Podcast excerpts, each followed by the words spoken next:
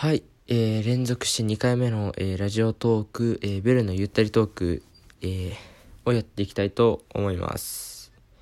えーですね、えー、今回はまあ質問、もうめちゃくちゃね、こう前に質問してくださったんですが、それ全く返せずにあったので、本当に申し訳ないと思います。まあとりあえずそれを、まあパパッと、パパッとって言っちゃダメなんで、まあとりあえず、えー、一つの質問を、まあとりあえず、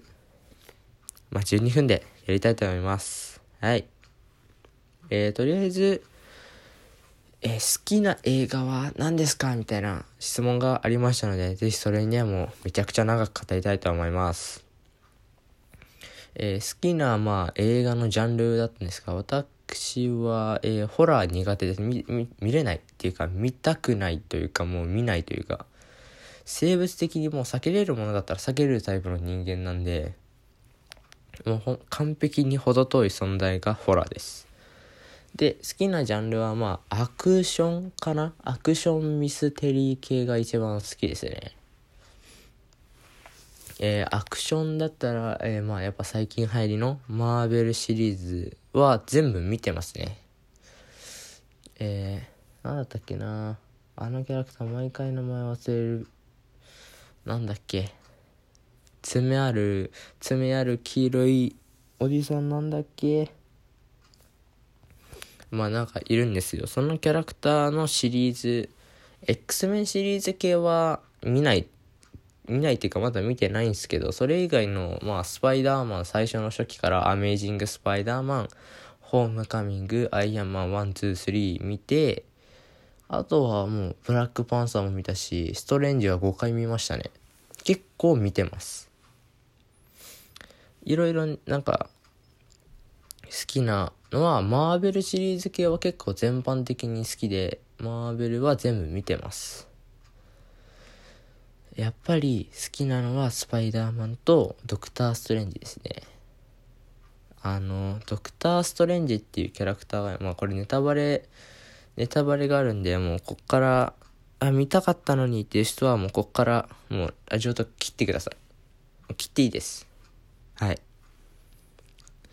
えー、まあ、ドクター・ストレンジっていうのは、まあ、もともと有名、有名っていうか、すごい、凄腕の医者だったんですよ。凄腕の医者で、えー、まあ、もう人生ノリノリ、もう人生の絶頂期的な時期だったんですけど、まあ、そう、生きってた 生きてたんで、えー、とある、まあなんだろうな、あれ、帰り道なのか、行き道なのかわかんないですけど、パーティーに行こうとするんですね、主人公が。で、行きますと、えー、電話がかかってくるんです。うん、車、車運転してる時に。して、するとまあ、まあ、危ないですから、しかも峠道で、そのまんま電話して気づかないで、あ、危ねえって言った瞬間に崖に落ちるんですね。で、なんとか一命を取り留めたんですが、ガラスの破片が手に集中的にバババババってなって、で、手が使えなくなると。で、主人公医者って言ったじゃないですか。ってことは、もう主人公も医者としての仕事ができなくなるんですよね。神経もズタズタみたいな状態なんで。で、できねえってなって人生をもう悔やむんですね。これがもう完璧に絶不調時です。すると、まあ、とある、なんか、あれなんだ、とあるお医者さんが、まあ、とある魔術があるんだと。いうことで、その魔術を習いにカマータージという場所に行くんですね。そのカマータージで魔術を習います。で、すると主人公は、まあ、黒魔術と白魔術があるということに気づくんですよ。で、主人公たちが習っていたのは白魔術みたいな感じで、黒魔術の存在に気づき始め、で、もうこれはもうネタバレしますからねって言ったんで、もガンガンネタバレしますけど、実はその白魔術を教えていた師匠、えー、エンシェントワンも実は黒魔術を使っていた人物だったということに気づき始めるんですね。で気づいたけどやっぱり周りの幹部とかの人たちっていうのはやっぱりそのエンシェントワンを崇めてますからそんなわけはないと。そんなお前バカ使うわけねえだろあのエンシェントワン様やぞみたいななるんですけど主人公は信念を曲げずにいました。で、えー、まあその黒魔術をまあ黒魔術が悪いからもう本当にダメっていうんじゃなくて本当に悪いものって好きな人いるじゃないですか。えまあ一般人でいうところの、まあ、クローズが好きとかあるじゃないですかこう悪者に憧れる人がいるじゃないですかそれに憧れた人たちがいたんですよね。でその憧れた人たちが師匠から逃げてえー、まあとりあえず師匠からもう教わったぜっつってへへへっつっても脱退っていうかもうその道場から抜け出るみたいなことしてで黒魔術を使うんですけどえ黒魔術の方ではもう黒魔術の方のボスがいるんですよまあ銀が最強的ななのがいてまあそれを呼ぶんですね。でそれとのなんか戦いになってくるうちにだんだん味方も味方で幹部の人たちも気づくんですよ。あれ？エンシェントワンさんもあれ黒魔術と同じ技使ってなくね？って使ってるっぽくね？って言い始めてで最後そのエンシェントワン知るんですけど死ぬ時にみんなが気づくんです。黒魔術を使っていたと、えー、黒魔術使う人は頭に紋章が出るんですね。頭だったりなんだりと。出てきてエンシェントワンも見えるんです。出てきて、あれ？お前っていう感じの、まあ、なるんですけど、まあそうなるとですよね、まあ信仰っていうのもなんか薄くなりますよね。崇めてた白の人が黒い人でした、みたいな。っていう感じになってしまい、まあ、なってしまうにしろ、一応味方だし黒い人倒してるから、まあ、みたいな疑心暗鬼状態になり始めるんですよ。で、まあ、エンシェントワンさんやられてしまうんですね。敵にやられてしまって悲しむ暇もないのに悲しむ暇もなくもう黒のボスである銀河最強のでっかいなんだったっけ。まあやつを倒しに行く的な感じのストーリーなんですけど。まあね倒し方が本当に面白くて本当に映像美だったりなんだりとすごい作品ですのでドクター・ストレンジはもう5回ぐらい見た方がいいと思います。僕も5回見ましたし。ぜひとも面白いので、見てください。あとは、あれですね、スパイダーマンのアニメ、アニメーション映画の、まあ、珍しいっていうか、まだ初めてなんですよね、アニメ映画作品は、マーベルとしては。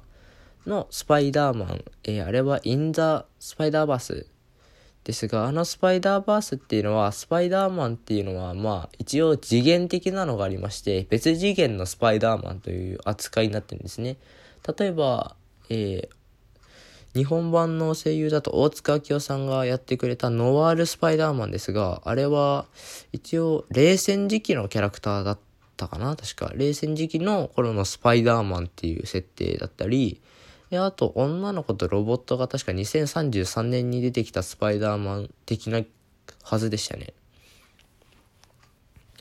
とか、あと、あれ、今やってる宮野真守さんと、えー、あと、小野賢章さんと結城葵さんがやってるのは、一応、まあ、正規的には同じ正規なのかな？のスパイダーマンだったような気がしましたね。まあ、いろんなところにスパイダーマンがいるみたいな。別次元のスパイダーマンっていう扱いの、その別次元が一つの次元に集結した的なお話ですね、あれは。あれもそろそろやるのかな？確か。映画日本版そろそろ来るらしいので、あれも見たいですね。ぜひ皆さんも映画館に見て、見に行ってください。よろしくお願いします。まあ俺マーベルの、まあ、回し物ではないんですけども、え、あとあれかな？スパイダーマンもホームカミングシリーズっていうまあ一応スパイダーマンが123のアメージングスパイダーマンが12かな ?123 あったのかな？あってで新しいまあホームカミングまあこれも別次元なんですよねスパイダーマンアメージングスパイダーマンとは違って別次元のまあホームカミングシリーズっていうホームシリーズかな？のスパイダーマンですね。あれは、面白いことに、えー、ホームカミングは、えっ、ー、と、バルチャーっていう、まあ、鳥が敵だったんですけど、その後、今回新しい作品が出るらしいんですよね。何ホームだかいう名前の、えー、作品かな？な、なんだっけ？何ホームだかっていう作品があるんですけど、今回敵がまあサンドマン的なサンドマンだったのかな結局あれ。なんかサンドマンとウォーターマンとかがいろいろなんかあったような気がしたけどまあそういう感じのキャラクターが